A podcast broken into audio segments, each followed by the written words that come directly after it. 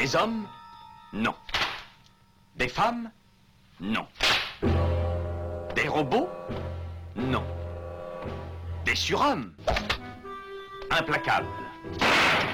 Insaisissables. Invincibles. Insensibles.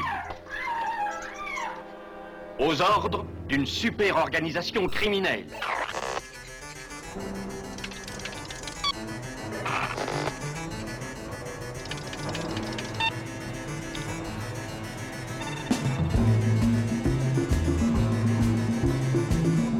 Rien n'est impossible. Culture prohibée. Bienvenue pour ce nouvel épisode de Culture Prohibée. Culture Prohibée, c'est l'émission hebdomadaire de la culture planète du Ciboulot animée par l'équipe des films de la Gorgone. Pour en savoir plus, rendez-vous sur le site www.lesfilmsdelagorgone.fr. Nos précédentes émissions déjà diffusées sur cette antenne sont disponibles sur Deezer, PodCloud et Spotify. Culture Prohibée, c'est aussi un profil Facebook et un blog, culture-prohibée.blogspot.fr. all communication is terminated. This year, the inhabitants of Saturn III are about to experience the unthinkable. A nightmare so perfect it could only have been made by man.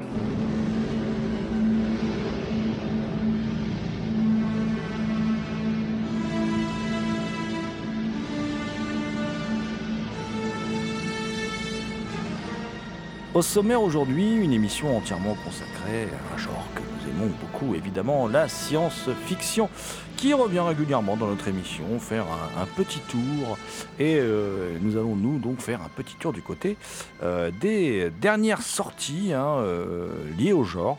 On va parler, par exemple, de Saturne 3 de Stanley Donen, un film qui jouit d'un certain culte, quand même, un film de 1980, qui est sorti chez Elephant Film, également chez Elephant Film, Danger Planète Inconnue, un film de Robert Parrish, un film qui date de, de 1969. On reviendra aussi sur euh, des films plus récents. Alors il y, a- Donnie Darko, le Director's Cut, qui est sorti il y a, quelques semaines chez Carlotta, euh, donc le film de Richard Kelly de 2001.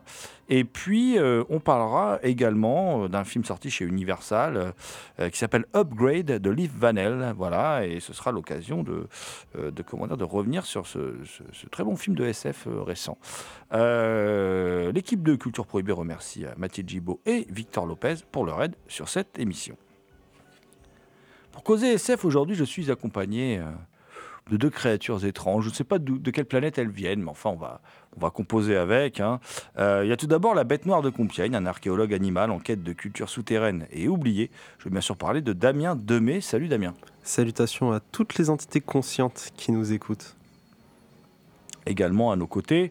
euh, sans doute le personnage le plus étrange que j'ai croisé dans toute mon existence, euh, un, loup-garou picard euh, qui, euh, chaque nuit de pleine lune, rédige de sanglants écrits pour la revue Griffe, pour le site cultureau.com, qui sévit également dans son émission à l'écoute du cinéma sur une radio concurrente et néanmoins amie, et qui s'appelle Thomas Roland. Et oui, quel est son prénom, quel est son nom? C'est un mystère que la Terre entière cherche à découvrir depuis maintenant de nombreuses années. Salut Thomas Salut Jérôme, salut Damien et salut à toutes.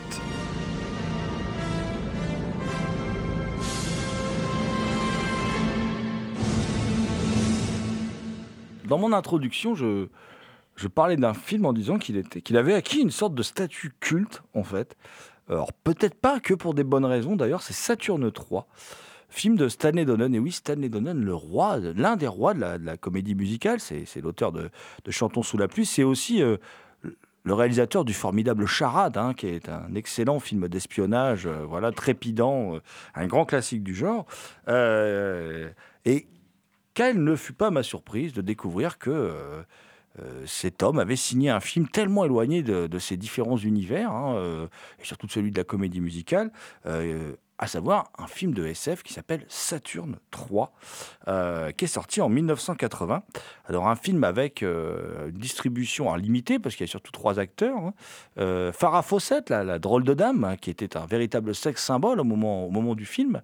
Euh, il y a également bah, Kirk Douglas, Kirk Douglas qui, qui essayait de relancer sa carrière à l'époque. Et puis, il y a enfin un acteur alors, qui est totalement inconnu à ce moment-là, ou très peu connu, Harvey Keitel, qui avait déjà illuminé euh, Taxi Driver de sa présence en- dans le rôle du macro de Jodie Foster, par exemple. Euh, acteur vraiment un peu, un peu étrange, un peu flippant, même si là, son potentiel étrange n'est pas totalement exploité. D'ailleurs, euh, il paraît qu'il aurait été repost synchronisé ensuite, voilà, ce qui n'est pas très sympa quand on connaît le talent d'Harvey euh, ce film, en fait, si, si comment dire,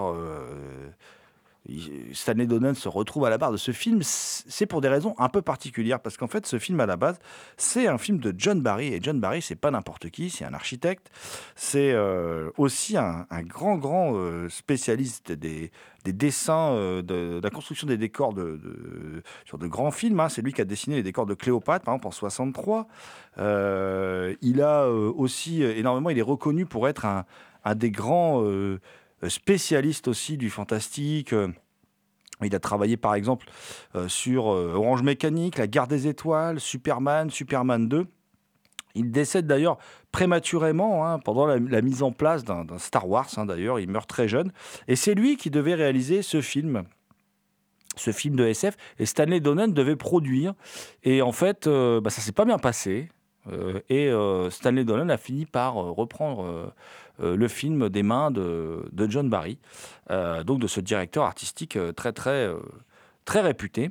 Alors ça, raconte quoi euh, Ça raconte quoi Saturne 3 Eh bien, c'est bien simple. Il y a euh, au début une ambiance un peu stressante. Il y a, Harvey Keitel qui usurpe l'identité d'un autre euh, capitaine qui devait aller dans l'espace, euh, amené sur une station à deux savants agronomes, donc Adam et Alex, euh, devaient leur amener euh, du matériel. Hein, euh, sur, cette, euh, sur cette station qui est située euh, sur un des satellites de Saturne, parce que c'est un film quand même qui est écolo avant l'heure, hein, c'est intéressant. Quoi, hein, ça, c'est un des propos intéressants du film. Autre propos intéressant, c'est que ce Benson, donc qui n'est pas le vrai Benson en fait, ce personnage incarné par Harvey Keitel, en fait, avait été refusé pour la mission parce qu'instable psychologiquement. Et là, il amène dans cette base, il amène un, comment dire, une sorte de robot qui qui est appelé Hector. Et euh, bien sûr, après, il y a tout un discours sur l'intelligence artificielle. Alors évidemment, euh, euh, il- 2001, l'Odyssée de l'espace de Kubrick était passé par là quand même euh, euh, depuis euh, 1968. Donc, euh, mais quoi qu'il en soit, euh, le film raconte ça. Et évidemment, ça va pas très bien se passer avec ce robot. Et ça va donner un film quand même, euh, Thomas, un film euh, un, peu, euh, un peu étrange quand même. hein. Ah, c'est sûr que c'est beaucoup moins pétillant qu'Arabesque avec euh, Sophia Loren et Grégory Peck. hein. Euh, C'est beaucoup plus sombre. Effectivement, euh, euh, 2001 était passé par là. C'est Saturn 3, c'est un peu HAL 9000, mais qui a des bras. Puis des bras, euh, des, bras, des bras fortiches. hein. C'est un petit peu gore. Hein, un petit peu de gore.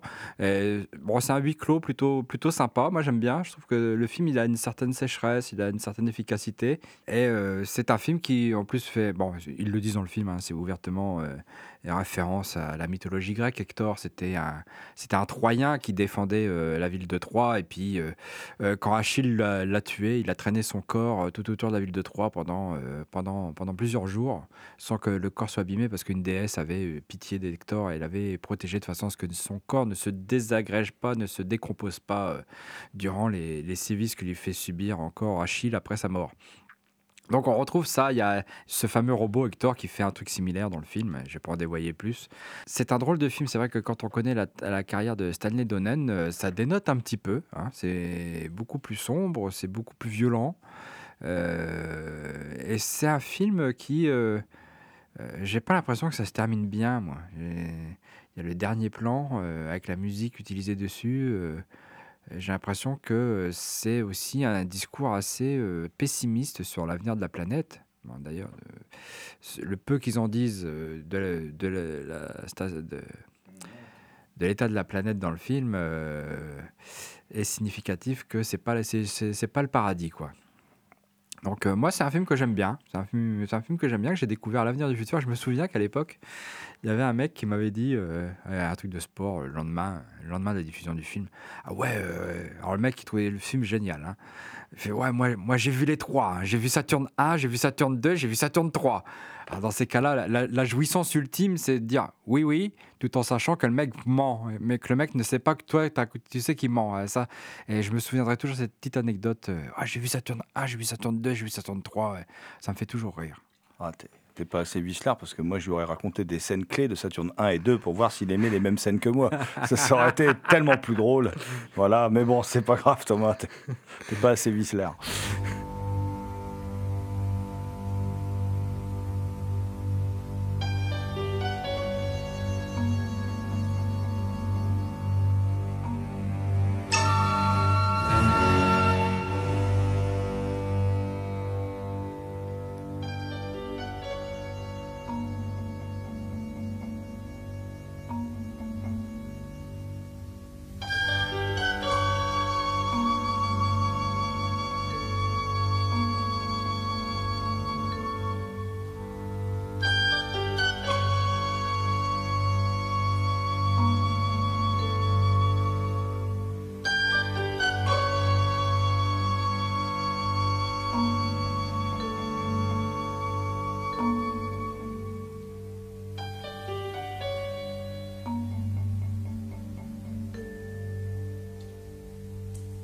Vous écoutez Culture Prohibée.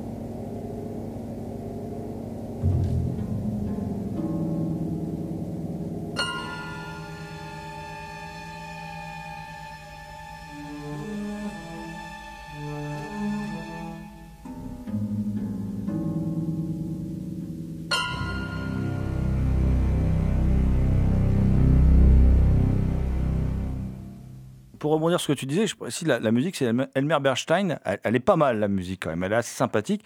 Bon, alors après, je te trouve. euh, on sent que c'est une Madeleine de Proust. Pour toi, je te trouve étonnamment gentil avec le film, euh, qui a quand même. euh, c'est quand même un des. Alors. La copie présentée est superbe. En plus, dans les bonus du DVD et des fonds de film, il y a toutes les scènes manquantes. Parce que le film a été pas mal remonté. on- les distributeurs ont enlevé pas mal de trucs. Il était beaucoup plus long à l'origine. Et bon, ah, on voit bien qu'il y a eu des problèmes de production. euh, les décors, euh, les, décors sont assez cheap, typiquement d'ailleurs de l'époque, mais surtout quand ils sortent de la base et tout, on voit bien que là, il y a, des problèmes de pognon, quoi. C'est pas, très très beau. Euh, le robot, il est un peu, un peu ridicule quand même, mais. Ouais, mais, il, il- il- découpe un poignet comme ça, juste en claquant des doigts, quoi. Hmm, bah, il est un peu ridicule quand même. Ouais, mais, mais bon. mais- mais- Moi, j'aurais pas lui dire. hein. Bon, ah, c'est comme Jason Momoa, on lui dira pas que t'aimes pas Aquaman, quoi. Mais bon, quoi qu'il en soit, euh, mais quoi en soit, non, je trouve quand même le, le film a des, euh, des, des- des grands moments de Portnawak quand même. C'est c'est assez sidérant. C'est-à-dire que par, on sait alors, on est en- grâce au bonus qui est présent sur l'édition, on sait par exemple que Kirk Douglas voulait à tout prix une scène où il apparaissait nu. Donc il y a une scène du film où il est tout nu. Alors, il est déjà assez âgé, hein, parce qu'aujourd'hui il est centenaire. Bon, il, est en forme hein, pour son grand âge. euh, bon, voilà, hein, il, a encore un, corps de jeune homme, quoi. Et, euh, il voulait aussi à tout prix que Farah Fawcett soit nue. Alors elle ne voulait pas. Il l'a menacé, il paraît qu'il y avait une ambiance assez terrible. hein. Il l'a menacé, et d'ailleurs il y a une scène où effectivement on aperçoit du coup la poitrine de Farah Fawcett. Il lui arrache euh, son vêtement. Et euh, il y a aussi des scènes qui ont été enlevées au montage, qui étaient des scènes un peu polissonnes, euh, SM un peu ridicules en fait, euh, assez marrantes, où en fait ils prennent une drogue à un moment dans le film. Et il y avait une suite, alors euh, il y a une ellipse dans le film, mais ils avaient tourné en fait des scènes où, où elle revêtait des tenues sexy, très fantasmatiques, enfin bon voilà. Et il y a aussi, t'as pas parlé du personnage du chien. Mais Non, que tu veux que j'en dise? Bah bah, Je je vais pas déflorer le film. Hein. ouais, bah, ouais, ouais. Bah, bon bref, en tout cas, il connaît un sort assez rigolo. Enfin, bon bref, voilà. Et, euh, et bon, quoi qu'il en soit, c'est euh, ça reste euh, une production assez typique de son époque, euh, où euh, les discours euh, euh, euh, politiques euh, euh, avaient une part importante dans le cinéma de SF. Bon, je rappelle hein, quand même, on- c'est- l'époque de, Soleil Vert, c'est l'époque. Enfin, voilà, il y, a- effectivement, comme le disait Thomas, un discours hein, qui est un peu aujourd'hui le discours des collapsologues, quoi. hein. Euh, le, final, c'est ce qui, c'est ce qui fait plus que suggérer, quoi. Voilà. Euh, néanmoins, euh, moi, je trouve qu'on est plus sur quelque chose qui tient de la, de la curiosité que du, du grand film, mais ça reste. en fait, c'est tellement, c'est tellement, euh, comment dire, autre que ça reste pour moi du coup un film qui devient quelque part presque indispensable parce qu'il est, il est le témoin d'une manière dont on faisait des films. Et euh, du coup, il a, il a je ne sais quoi, il a un charme. Pourtant, il y a des vrais moments dans le film où il se passe rien. Il y a des moments de plusieurs minutes où il se passe rien du tout. C'est c'est- c'est assez étonnant. Il se passe rien. Oui. Et, et en plus, la mise en scène ne nous indique pas euh, que le réalisateur veut nous dire quelque chose. Juste, il se passe rien. Il faut que ça fasse une heure et demie, quoi. Mais c'est pas grave. euh, ça passe quand même. Mais le, film a vraiment des moments étranges. Il, est, vraiment bancal. Mais je sais pas. Il a un petit charme. Il a un petit je ne sais quoi euh, qui fait que euh, on reste quand même. on a envie de, le regarder jusqu'au bout. Mais moi, je trouve pas que. Moi, je trouve que le film, il, est assez ramassé en lui-même. Je trouve qu'il est assez court. Et je trouve pas. Moi, je m'emmerde pas quand je regarde ce film-là. Je trouve ça. Je trouve qu'il est. Je trouve qu'il est efficace. euh, Mais c'est vrai qu'il se passe pas super grand-chose non plus. Il n'y a pas beaucoup non plus de personnages à tuer. Bon, ils sont que, ils sont que 3 ou 4. Il ne peut pas y avoir énormément de victimes non plus. Mais euh, non, moi je trouve que le film est sympa. Bon, après, moi les effets spéciaux euh, mal foutus, j'en ai rien à foutre. hein. Franchement, ça me passe au-dessus de la tête. Mais j'aime bien ce petit huis clos. euh. Bon, effectivement, c'est une Madeleine, euh, mais moi je trouve que c'est un film sympathique avec ce petit mélange de, de, de gore, de science-fiction et puis de petits, euh, de petits discours euh, sur l'intelligence artificielle. Moi je trouve quand même ça beaucoup mieux que AI. hein. C'est beaucoup plus sympa, on s'emmerde beaucoup moins. hein. This is Eurosec launch control. Ignition sequence commences. Seven, six, five, four, three, two, one. Ignition. Je vais rester chez Elephant Film avec un film qui a connu lui aussi des difficultés de production. Euh, avec un réalisateur d'ailleurs dont on vous a parlé il n'y a pas longtemps. euh, c'est Robert Parrish. On vous avait parlé de, lui pour un, pour un film d'aventure. Un film d'aventure de 1957 qui s'appelle L'Enfer des Tropiques. Euh, on en a parlé dans une, dans une émission récente. Et euh, vous expliquait d'ailleurs que Parrish, pour L'Enfer des Tropiques, son film avait été remonté, tout ça. Bon. Et que ça s'était pas, s'était pas bien passé avec les producteurs. Bah là, il se trouve que ça va pas bien se passer non plus avec les producteurs. Euh, sauf que là, euh, on a plutôt l'impression que c'est Paris qui a foutu la merde, quoi. Voilà, plutôt que l'inverse. Le film s'appelle Danger planète inconnue. Alors, il y a surtout deux acteurs incroyables dedans. C'est Yann Hendry qui, interprète un certain John Kane, et il y a Roy oui, Roy l'homme qui les a vus, David Vincent dans Les Envahisseurs, le fameux Roy Tines qui est le colonel Glenn Ross. Alors, l'histoire est simple, hein, c'est une sonde de l'Agence spatiale européenne qui permet de découvrir l'existence d'une planète inconnue dans le système solaire. Stupéfaction au sein de la communauté scientifique qui n'avait jamais envisagé qu'une autre planète tournait autour du Soleil sur la même orbite que la Terre. Alors évidemment, une mission spatiale est envisagée. Mais euh, le coût prohibitif met en péril sa mise en place. Et on va assister donc à un film de SF. Et ce qui est intéressant avec ce film de SF, c'est les deux personnes qui ont écrit le film et qui sont derrière ce film. Parce que c'est pas n'importe qui. C'est Jerry et Sylvia Anderson. Tout de suite, les amateurs de SF ont les oreilles qui se dressent, puisque Jerry et Sylvia Anderson sont, c'est un couple de légendes, voilà, euh, dans le dans l'histoire de la SF. C'est eux qui créent la série télévisée Les Sentinelles de l'air, de l'air, Thunderbirds, voilà, avec ces petites marionnettes animées, tout ça. Euh, c'est eux qui euh, qui vont produire donc une adaptation cinématographique de ces Sentinelles de l'air dans, dans un long métrage qui va s'appeler L'Odyssée du cosmos. Mais ça va pas très bien marcher en fait. Tout ce qu'ils font en fait cartonne à la télé mais ne marche pas très bien lorsqu'ils passent au cinéma. Il y a une suite quand même qui s'appelle Thunderbird et Lady Penelope, encore un échec. Et puis, euh, le couple, après, euh, tente euh, le coup à nouveau pour un film de SF avec Danger, Planète Inconnue, où ce coup-ci, ils se disent pas de marionnettes, même si c'est notre spécialité, pas d'animation, pas de marionnettes. On, prend des acteurs, on fait. Voilà. Par contre, toujours avec leur science consommée des maquettes, parce qu'ils sont euh, très doués pour les, pour les maquettes, pour les décors. Et effectivement, euh, comme disait Thomas dans son intervention pour le film précédent, on voit tout de suite que c'est des maquettes et tout ça, mais c'est pas grave, c'est beau, c'est poétique, c'est vraiment, vraiment bien fait, c'est chouette. Quoi. Il y a, un vrai cachet, il y a une vraie, euh, une vraie identité visuelle. Et puis, bah, qu'est-ce qui se passe? Il se passe qu'en fait, Robert Parrish, eh ben, il va pas être copain avec eux. Il va leur pourrir la vie, il va pas tourner le film comme ils veulent et tout. Et du coup, ça donne là aussi, comme Saturn 3, un film bancal, euh, mais qui a plein de qualités, en particulier d'un point de vue visuel. Puis Robert Parrish, c'est pas un manchot. Quand il veut, il est capable de faire des, belles choses, hein, euh, mais bon, euh, quand il veut, quoi, voilà, ou quand il s'entend bien avec ses producteurs. Il fait par exemple l'aventurier du, Rio Grande avec Robert Mitchum. C'est pas mal quand même comme film. Là, on est étonné déjà de le retrouver dans un film de SF, qui est en plus un film de SF qui ressemble à un segment un peu de la quatrième dimension, avec un twist final euh, un peu ravageur, comme ça. Et euh, c'est un film, en fait, euh, qui a un côté intéressant, c'est euh, que montre comment les voyages spatiaux peuvent être utilisés de manière politique. C'est un débat qu'on retrouve aujourd'hui. Donc, dans ce sens-là, c'est assez intéressant.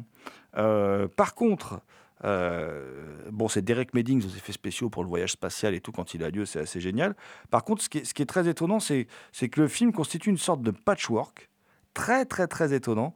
Il y a plein d'intrigues au début qui sont développées. On ne sait pas si on est dans un drame, si on est dans un film un peu d'espionnage. Euh, il y a une scène, par exemple, il y a toute une partie du film, une histoire d'espionnage avec le grand acteur Herbert Lom.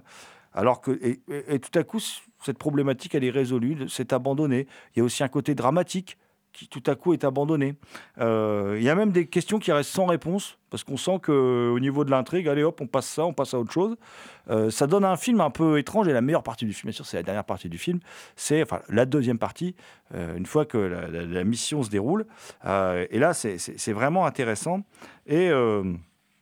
les, séquences sont, vraiment très belles. La, la- la musique de Barry Gray est vraiment chouette. Et on, bon, c'est- le compositeur, par exemple, de, la musique de Cosmos 1999. Là aussi, ça va parler aux, amateurs de SF. Et ça donne un film, ma foi, euh, tout à fait trépidant et tout à fait intéressant dans sa deuxième partie. Et qui est un film qui jouit là aussi d'un certain culte, puisque c'est un film euh, qui était relativement méconnu et qui a été redécouvert grâce au cinéma de quartier de Jean-Pierre Dionnet, il y a de cela de, de nombreuses années.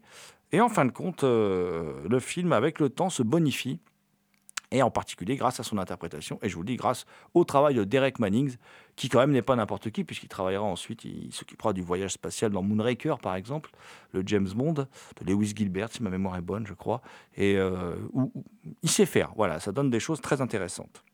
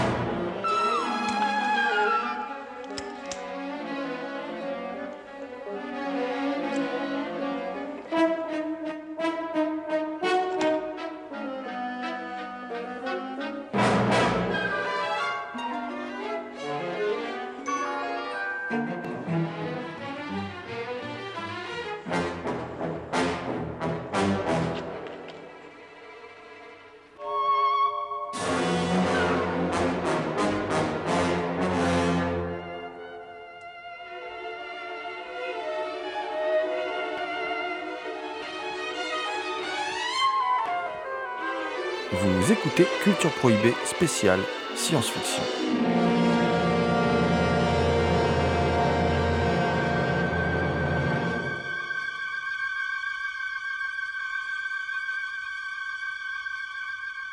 Quand est-ce que ça va s'arrêter? Tu devrais déjà le savoir.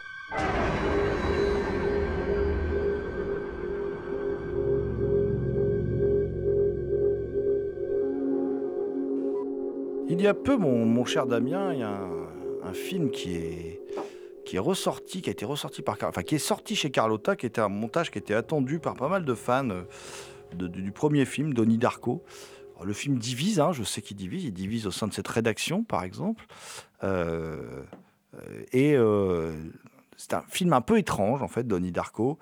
C'est c'est un film qui a vraiment dans les années 2000 qui a marqué son époque et qui est l'histoire euh, voilà qui se déroule en, en 1988 en, Virginie. Euh, Donnie Darko, c'est un adolescent en fait qui est interprété par Jacques Gyllenhaal qui trouve là un de ses premiers rôles importants. Il y a aussi Maggie Gyllenhaal, sa sœur d'ailleurs, qui est, une excellente actrice aussi, euh, qui joue d'ailleurs sa sœur dans le film. Et lui, c'est un adolescent de 16 ans euh, qui est un peu coincé, quoi, qui est un adolescent très introverti et qui a une amitié quand même avec un lapin géant qui s'appelle Franck. Bon là, c'est que ça va pas bien quand tu 16 ans. Quand l'ami imaginaire à 16 ans, tu l'as toujours, c'est que ça va pas bien. Il y a un truc qui cloche. Voilà. Euh, parce qu'il y a que lui qui peut le voir, il y a que lui qui peut l'entendre. Donc je pars du principe que c'est un ami imaginaire. Euh, savez, c'est comme l'ami noir de Nadine Morano. C'est-à-dire, il n'y a que elle qui le voit, il n'y a que elle qui le connaît. Et euh, là, bah, là c'est pareil. Franck, le lapin géant, il n'y a que Donnie Darko qui le connaît et qui le voit. Alors, euh, une nuit, euh, Donnie donc, est réveillé par la voix de son ami imaginaire, euh, qui lui intime de le suivre. Et grâce à son ami imaginaire, il échappe à un accident qui aurait pu lui être fatal, tout simplement que euh, il y a, euh, je crois, un réacteur d'avion qui s'écrase sur la maison, qui se détache d'un avion qui s'écrase sur la maison. Et son ami imaginaire, on est toujours le lapin géant, lui annonce que la fin du monde est proche. Qu'est-ce qui va bien pouvoir se passer Alors, du coup, qu'est-ce qui se passe? Eh bien, il y a un film qui suit, un film un peu très influencé par David Lynch, on va être clair, euh, un peu nébuleux quand même, mais qui, est un film quand même vraiment envoûtant, qui vrai. euh, moi, je trouve que tout ce qu'a fait Richard Kelly, et euh, c'est souvent loupé, mais c'est- c'est toujours intéressant. Un film qui mélange un peu de tout comme ça. Il y a de la SF, il y a de la fin du monde, il y a, du, il y a des numéros, des numéros dansés aussi. C'est Southland Tales, voilà, qui était qui, s'était pris une veste d'ailleurs à Cannes. Et puis euh, après, il va aussi adapter Matheson dans un, dans un film un peu étrange, s'appelle The Box, qui est c'est pareil, est intéressant tout en étant loupé. C'est le grand drame de Richard Kelly, je crois. Et en fait, du coup, ben, Donnie Darko, c'est vraiment son meilleur film. Et euh, c'est vraiment un film à part. Moi, il m'avait énormément plu quand je l'avais vu lors de sa sortie, que j'avais vu au cinéma. J'avais trouvé ça excellent. Et euh, je m'étais laissé porter par cet univers un peu étrange, cette famille un peu dysfonctionnelle, ce personnage de Donnie Darko vraiment bizarre. Et la bizarrerie me plaisait bien. Et puis il y avait des zones. dont- La BO aussi est assez extraordinaire. Enfin, ça correspondait à peu près à ce que j'écoutais en musique à l'époque. Et euh, c'est un film qui est un peu générationnel, quoi. Voilà, et qui, qui m'a qui m'avait bien plu. Et puis là, donc j'ai revu euh, la version Director's Cut qui est sortie. Euh, et je dois. Alors, c'est une super édition de Carlotta, comme d'habitude. hein, c'est un ultra collector. Avec, il y a, un bouquin qui s'appelle Wake Up Donnie, où il y a le scénario original, il y a une reproduction, il y a, des interviews, une très grosse interview de Richard Kelly. euh, et puis, il y a ce Director's Cut. Et ce n'est, euh, qui est intéressant, qui est euh, en fait. Euh, mais, mais qui en fin de compte n'est pas vraiment utile pour les fans. euh, Enfin, si pour les fans, il est utile, euh, j'imagine bien, mais qui n'est pas. qui m'embête un peu parce qu'en fait, il, cherche à expliciter tout, tout le côté nébuleux du film. Et en fait, ben, je préfère quand le film nébuleux, globalement. Et, et puis, c'est un director's cut. Parfois, il y a des. Y a des, quand même des changements qui sont. qui sont pas importants. Par exemple, on change de groupe de musique, met pas le même morceau en fond sonore et tout. Bon, je trouve pas que c'est utile. Par contre, il y a des choses. On a, on a des infos. On apprend par exemple que Donnie Darko prend pas ses médicaments. Donc on peut, dans ce cas-là, penser singulièrement que toute sa famille sait qu'il est atteint d'une sorte de psychose, qu'il y a un truc qui, qui, qui va pas bien. Il y a quelques, il y a quelques plans d'ajouter. euh, mais il y a surtout une volonté euh, de- d'expliciter le film. Et en fait, je trouve pas que ça le sert forcément. Et moi, je préfère le Donnie Darko, en fait, plus nébuleux, euh, plus étrange, la version originale, euh, voilà, qui, qui est, comment dire, qui, qui est le premier film, en fait, celui que j'ai vu en salle lors de sa sortie. D'ailleurs, c'est étonnant parce que c'est c'est pas vraiment un director's cut. Euh, parce que, euh, d'ailleurs, vous pouvez comparer, les deux- il y a les deux versions hein, dans le coffret, hein. il y a les deux versions du film. Mais c'est pas vraiment un director's cut en même temps parce que c'est vendu comme un director's cut, mais Richard Kelly dit qu'en fait, les deux cuts lui conviennent. Je trouve ça un peu étrange, mais en même temps, c'est bien à l'image du personnage. Je trouve que c'est un réalisateur qui met beaucoup de choses dans ses films et qui n'arrive pas à leur donner de cohérence, qui n'arrive pas à les, mettre bout à bout. Et euh, je trouve que ça fonctionne bien sur Donnie Darko, ça fonctionne moins bien sur ses autres films. Ben, moi, Donnie Darko, c'est un film que j'avais découvert euh, peut-être un peu trop jeune, donc euh, j'étais vite fait passer euh, dessus. J'avais été charmé par l'atmosphère parce qu'il s'en dégageait, par tout le mystère. C'est, le, le genre de film qu'on regarde une première fois, généralement, qu'on repart sans avoir rien compris, mais on peut être charmé ou totalement à l'opposé. Et le revoir une deuxième fois permet de comprendre. Voilà, c'est des films qui sont en deux fois. On découvre, puis on comprend. Un peu à l'image de 2001, l'Odyssée de l'espace ou de Shining. Et donc j'ai pu le, le revoir récemment et euh, il m'a paru plus clair. Donc c'est peut-être parce que mes souvenirs étaient euh, faussés ou pas suffisamment, euh, suffisamment bons, mais en tout cas euh, la nouvelle version me semble un peu plus euh, claire. Il y a toujours un, doute sur ce genre de film au final qui sortent et qui apparaissent, enfin qui certes font, enfin ne trouvent pas leur public, mais qui au final se retrouvent avec le temps dans une sorte de légitimité à travers les fans qui se forment autour, tandis que les autres expliquent que non, c'est totalement illégitime cette réflexion. J'aimais bien ce côté un peu perverti au final d'une sorte de Alice euh, au pays des merveilles euh, retransformée, où euh, au lieu d'avoir un petit lapin blanc qui nous explique qu'on est constamment en retard, on a Franck, un lapin noir qui apparaît de temps en temps, vraiment inquiétant et qui finalement se pointe au bon moment, on peut dire ça comme ça. Il y a tout un brassage de réflexion métaphysique à travers le film, pour moi, qui en ressort et qui interroge sur toutes les, tous les rapports euh, relationnels qu'on peut avoir au, même âge euh, que, que Donnie. Et d'ailleurs, euh, un des premiers rôles de Jack Gyllenhaal, qui est mon acteur préféré, et commencer par un film comme ça, je trouve que ça envoie du lourd pour une carrière. Mais oui, il y a une question, il y a vraiment une question à travers la compréhension d'autrui, aussi la question de l'univers qui nous entoure. Se poser la question au final si le monde dans lequel on vit est absurde ou est un monde réel. Il y a beaucoup de questions et comme tu as dit, euh, Richard Kelly, c'est quelque chose qu'il fait. Je pense que, euh, en effet, Donnie Darko et, sa, et l'expression de ses réflexions la plus aboutie parce que Soften Tale, euh, j'ai beau l'avoir revu deux fois, je trouve qu'il est vraiment affreux. Là où Donnie Darko s'en sort, euh, peut-être parce qu'il a une meilleure, même s'il est nébuleux, il a vraiment une sorte euh, d'atmosphère qui permet de contenir l'entièreté de ce qu'il euh, explique sans pour euh, perdre. euh, bah si, on est perdu, mais sans finalement nous abandonner dans ce monde.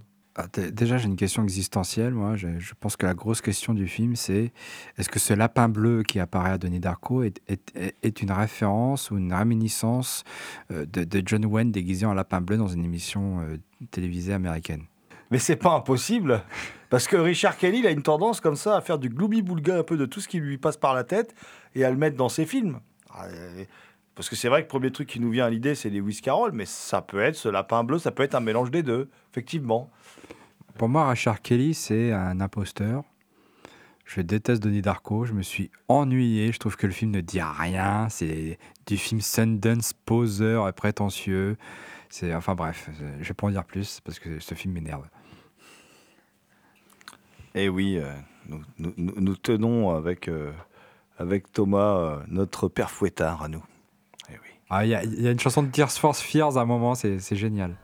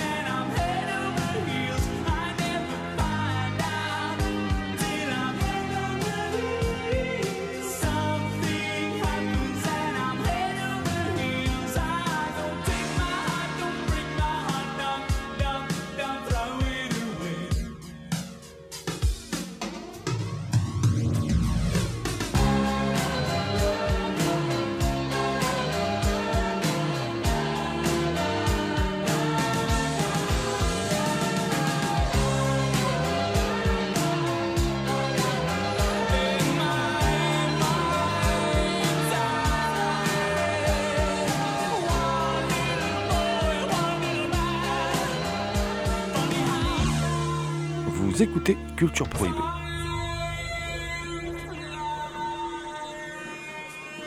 There would be headlines in the papers. Even the grown-up gangs who ran the betting at the All-In Wrestling and the Barrow Boys would hear with respect of how Old Misery's house had been destroyed. It was as though this plan had been with him all his life, pondered through the seasons, now in his 15th year, crystallized with the pain of puberty. What is Graham Greene trying to communicate with this passage? Why did the children break into Old Misery's house? Joni? They wanted to rob him. Joni, if you had actually read the short story, which at a whopping 13 pages would have kept you up all night, you would know that the children find a great deal of money in the mattress, but they burn it. Donnie Darko, perhaps with your recent brush with mass destruction, you can give us your opinion. Well, they say it right when they flood the house and they tear it to shreds that, like, uh, destruction is a form of creation, so the fact that they burn the money is ironic. They just want to see what happens when they tear the world apart. They want to change things.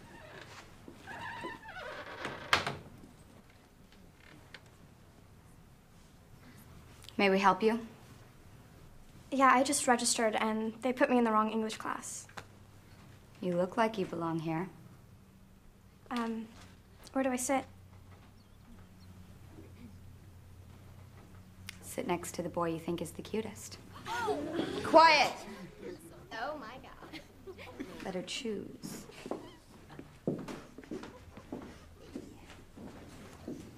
On va continuer à, à progresser dans le temps, on va se rapprocher, euh, en plus que se rapprocher, on va parler d'un film de 2018. C'est un film, quasiment un film euh, qui vient à peine de sortir en Blu-ray DVD. Ah ben les autres aussi en même temps. Bon là je suis, c'est vrai, je, me mélange les pinceaux. Non, on va parler d'Upgrade de, Liv Vanel. Euh, Liv Vanel, ça vous dit peut-être quelque chose, voilà, mais on, va en reparler puisqu'il il a travaillé avec James Wan, euh, par exemple. un réalisateur que je sais, mon, mon ami Damien aime bien James Wan. Je crois que c'est un réalisateur qu'il aime bien. Et son film préféré est Fast and Furious, d'ailleurs. Je crois. Je l'embête. Et euh, Liv Vanel, donc Liv Vanel qui a été le, comment dire, le, coéquipier des débuts de, James Wan. Et il, a signé en 2018 un film de science-fiction qui s'appelle Upgrade. Euh, l'histoire est simple. Hein. Gray Trace vit avec sa femme Asha. Cette dernière travaille pour Cobalt, euh, une entreprise travaillant sur l'amélioration humaine via des ordinateurs. Un soir, Gray et sa femme sont violemment agressés. Asha meurt sous les yeux de son mari. Et paralysé, Great Trace est approché par Aaron Keane, un richissime inventeur. Ce dernier lui propose un remède expérimental qui va améliorer son corps et ses facultés. Voilà, et à partir de là, va donc se dérouler ce film de science-fiction intitulé Upgrade. Je vous explique. Quatre types ont buté ma femme. Qu'est-ce que tu dirais si aujourd'hui je t'offrais la possibilité de marcher à nouveau? Je l'ai appelé STEM. C'est un nouveau cerveau surdimensionné. Je suis STEM, le système qui actionne votre corps à votre place. Est-ce que d'autres personnes peuvent vous entendre? Seulement vous. Il va nous falloir un plan. Je gère. Je n'ai pas l'impression que ce plan soit bien réfléchi. J'ai besoin de permission pour agir en solo. Permission accordée Merci. Un couteau J'ai vu, nous en avons un aussi. Vous avez de nouveau la main, Gray.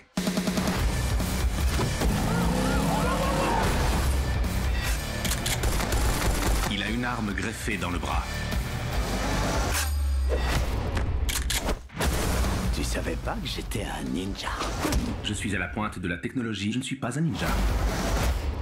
Cette euh, petite puce qui lui est implantée lui permet de retrouver euh, la capacité de se mouvoir, mais comme tu as dit, rajoute des facultés. Enfin, ses facultés sont découplées, sachant que la puce est aussi liée à une petite IA qui parle et ils communiquent ensemble.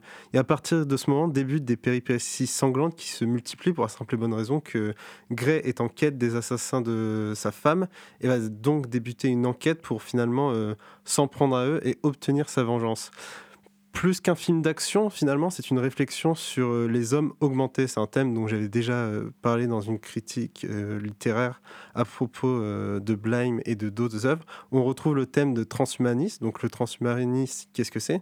C'est l'usage des sciences et des techniques afin d'améliorer la condition humaine, notamment par l'augmentation des capacités physiques et mentale des êtres humains.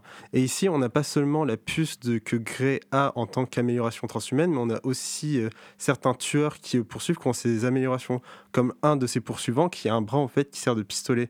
Et du coup, euh, on peut pas voir le pistolet en lui-même vu qu'il est intégré à son bras.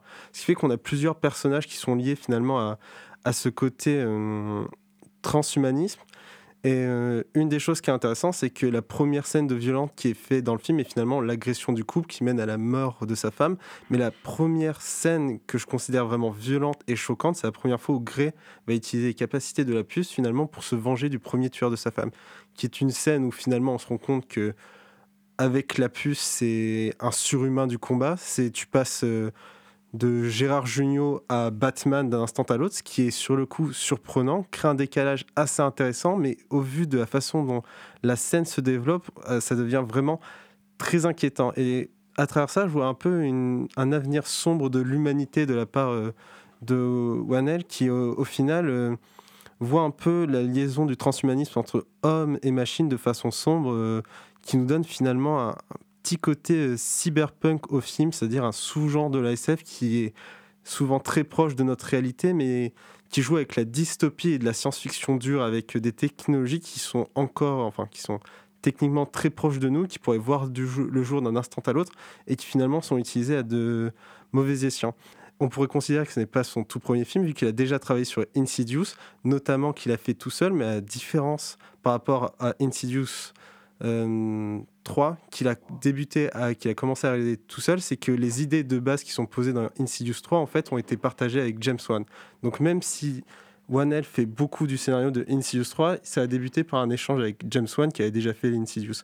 Wanel qu'on retrouve d'ailleurs euh, en co-réalisation et toujours un peu en co-scénariste, co-réalisateur et toujours acteur des films de James Wan, notamment dans Saw, dans Insidious ou encore dans Conjuring, avant que les deux amis euh, bah, finalement prennent des routes distinctes cinématographiquement. Et en fait, Upgrade, c'est le premier film où c'est vraiment lui tout seul qui fait entièrement le scénario et lui tout seul euh, qui réalise. Il, co-signe Insidious 3 avec James Wan, mais la réalisation, c'est lui. Et Il y a une nette différence entre les deux premiers Insidious, une nette différence de style entre les deux premiers Insidious et Insidious 3, que moi je considère être un bon film. Je me demande même si c'est pas le meilleur de la série.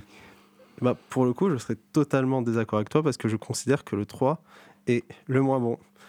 Je, trouve qu'il a un traitement de l'horreur qui se rapproche un peu d'un traitement tel que le font maintenant des Mike Flanagan, etc., qui, moi, m'intéresse plus. Il y a moins de moins d'effets, etc. Par contre, dans Upgrade, c'est encore un genre différent, il le traite différemment. Bah, Upgrade, en fait, c'est euh, un film typique euh, de science-fiction, euh, typique des années 90. Série B, typique des années 90 la texture de l'image, la photographie, euh, et le film de la façon dont il est mené, dont il est écrit et dont il est réalisé, il est, euh, il est carré quoi. C'est un petit film carré, très efficace, euh, avec des scènes d'action effectivement très bien mis en boîte. violent, ouais, enfin pas plus violent que ce qu'on voit maintenant, je trouve, mais non, c'est un film qui parle non seulement du transhumanisme, mais aussi de l'intelligence artificielle. Avec Gérard ah, oui, alors, donc, euh, c'est vrai que Pinot, Simple Flic et Batman ne sont pas tout à fait du même côté de la loi. Hein. Mais euh, effectivement, il y a ce petit côté euh, vengeance dans le film. mais c'est un film d'enquête, c'est à la fois un film d'enquête, un film de vengeance, un film de SF, et c'est en plus, il est particulièrement jouissif. Je veux dire, les, les scènes d'action sont très bien emballées, il y a du suspense, on est vraiment à fond dedans. Après, c'est un film qui joue beaucoup sur, sur, il y a une histoire de voix off, euh, euh, donc ça joue beaucoup avec sur la compréhension. Donc visuellement, euh, au niveau mise en scène de ce côté-là, c'était un peu une faiblesse, quoi. Mais sinon, pour moi, c'est une très bonne surprise, surtout que je sortais d'un mois de purgatoire de non cinéma après avoir vu chez Arazad. Bah, moi, ce que j'aime beaucoup au final, c'est ce débat entre l'homme et la machine qui nous est donné et qui apporte pour moi une sorte de changement de réflexion dans le film. Ce n'est plus jusqu'à où sommes-nous hommes, mais à partir de quel moment devient-on machine. Et le truc qui est intéressant, c'est que Light Warnell a son prochain film qui est annoncé pour 2020, qui n'est autre que le remake de L'Homme Invisible, et il apporte euh, un peu une idée de l'esthétique d'horreur qu'il a commencé à débuter avec une, un petit côté upgrade. Parce que pour moi, L'homme invisible, c'était forcément le scientifique qui finalement allait tester le produit sur lui, sombrer dans la folie et devenir une menace. Et la façon dont il l'aborde, c'est l'histoire d'un couple où la femme est battue. Elle va finalement réussir à s'échapper, mais il semblerait que, enfin, malheureusement pour elle, son copain était riche et était suffisamment intelligent pour finalement se faire passer pour mort. Et le notaire va avoir expliqué à la femme qu'il y a un truc très simple, c'est que son mari lui lègue toute sa fortune à condition qu'elle accepte de dire qu'elle est totalement folle. Ce à quoi la femme refuse. Et ce qui va se passer, c'est qu'on va avoir une femme qui va finalement être attaquée par une menace invisible, qui va vouloir aller demander de l'aide à la police, mais la police ne va pas la croire vu que tout ce qu'elle décrit est quelque chose d'invisible. Et du coup, je suis très impatient de voir ce que Wanel va faire au cours des, des prochaines années pour moi, les Wanel, c'est un peu euh, fait partie de ces, jeunes réalisateurs tels que euh, Jordan Peele, euh, cette nouvelle génération de réalisateurs qui s'imposent en faisant des séries B, des séries B d'horreur, de SF, fantastique, etc. Et ce qui est intéressant aussi dans Upgrade, c'est que c'est un film qu'on peut mettre en exergue, en parallèle avec notre rapport à la technologie actuelle. C'est-à-dire, technologie actuelle, j'entends les ordinateurs, euh, les, mobiles, les réseaux sociaux, etc. À quel point on est dépendant de ça, et à quel point, jusqu'à quel point euh, finalement ces machines nous contrôlent et euh, nous possèdent?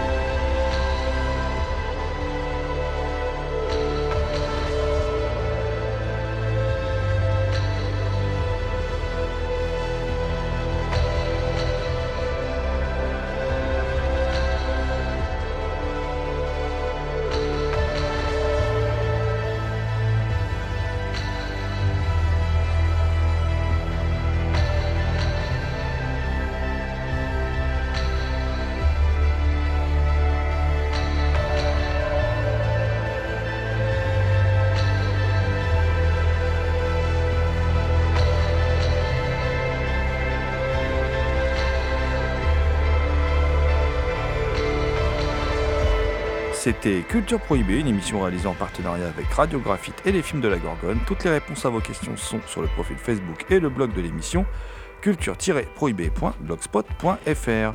Culture Prohibée est disponible en balado diffusion sur Deezer, PodCloud et Spotify. Culture Prohibée est une émission préparée et animée par votre serviteur Jérôme Potier dit La Gorgone, assisté pour la programmation musicale d'Alexis dit Admiral Lee. Une émission animée avec Damien Demé dit La Bête Noire de Compiègne, Thomas Rolandi, Le Loup-Garou Picard and the Last But Not the Least. Je veux bien sûr parler de Léo Mania à la technique. Salut les gens, à la prochaine.